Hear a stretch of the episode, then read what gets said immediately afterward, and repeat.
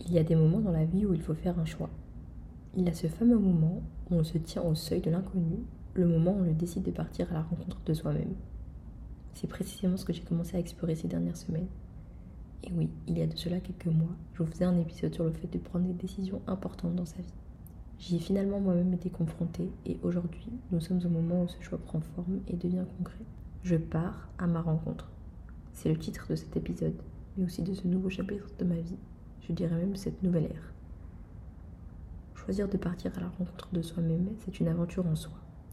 Une quête qui surpasse les frontières géographiques pour explorer les recoins les plus profonds de notre âme. À des milliers de kilomètres de chez moi, loin des repères familiers, des cercles sociaux que je connais, de tout ce qui a façonné ma vision du monde jusqu'à présent et de comment je pense me connaître, j'espère pouvoir répondre à la question existentielle qui suis-je?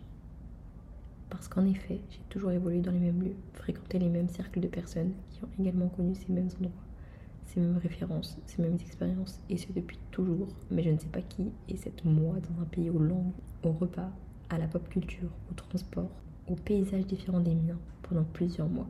C'est un voyage non seulement à travers des terres inconnues, mais aussi à travers mon propre être. Une quête pour découvrir la personne que je suis au-delà des frontières et des attentes une exploration profonde de ma propre identité. Aujourd'hui, j'ai 21 ans, je suis tout juste diplômée d'un bachelor, ce qui représente 18 années scolaires enchaînées. J'avais donc besoin de faire une pause avant d'entamer le cycle master. Cycle qui est très énergivore et où en France place l'étudiant vers son choix de carrière de manière presque définitive. Et même si j'ai toujours su à peu près ce que je voulais faire, je n'ai pas envie de me rocher sur ce choix de master et en faire un parce qu'il le faut, parce que c'est bien vu. Et en plus, j'ai trop d'envie, j'ai envie de faire plein de choses qui ne rentre pas dans un seul intitulé de master. Je pense donc qu'il est primordial de faire attention à soi, à sa santé mentale avant de se lancer dans une telle aventure, pour nous et pour le bien de tous au final. Je l'ai pas mal réalisé ces derniers mois où j'ai eu la chance de beaucoup voyager, d'aller aux quatre coins du monde, en solo la plupart du temps. C'était des périples inattendus parfois, mais tellement enrichissants et inoubliables, même lorsque sur le coup, tout ne semblait pas bien se passer.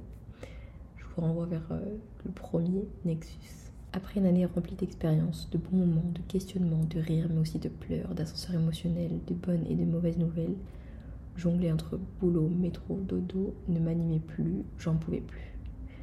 J'avais qu'une envie, c'était de me découvrir autrement. J'avais ce besoin de voyager pendant une longue durée, de découvrir de nouvelles cultures, de nouveaux modes de vie, rencontrer de nouvelles personnes qui, grâce à leur point de vue d'ailleurs, me permettre d'observer la vie avec un autre regard et une autre approche, et sur de m'aérer l'esprit.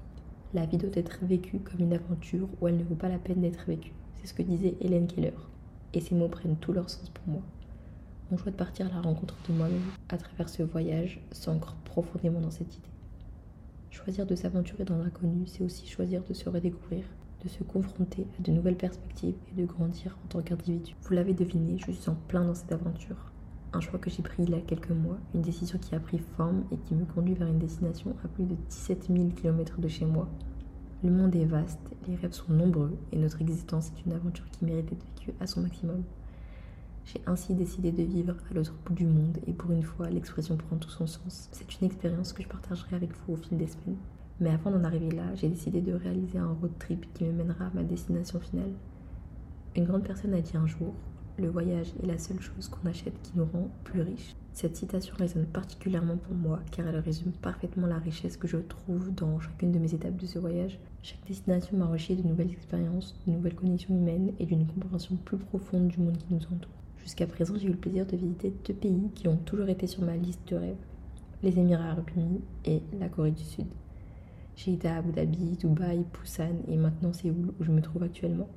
Un moyen de faire plaisir à mon enfant intérieur, à la moi, en classe de 6ème, qui a toujours rêvé de découvrir ces destinations fascinantes.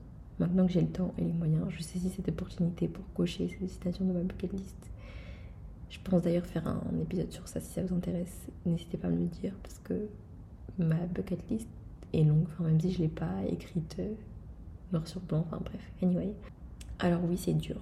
C'est extrêmement dur de quitter ses proches, de faire ses valises en gardant uniquement l'essentiel, de partir sans savoir quand est-ce que vous allez revenir, c'est beaucoup d'éléments à prendre en compte avant de faire le pas, mais on sait pourquoi on le fait.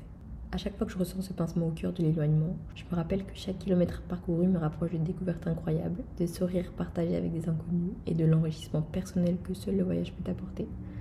Toutes ces choses qui enrichiront mes relations actuelles avec mes proches. Ça fait de nombreuses nouvelles storytime à raconter, des spots à partager. Finalement, ce n'est que vertueux.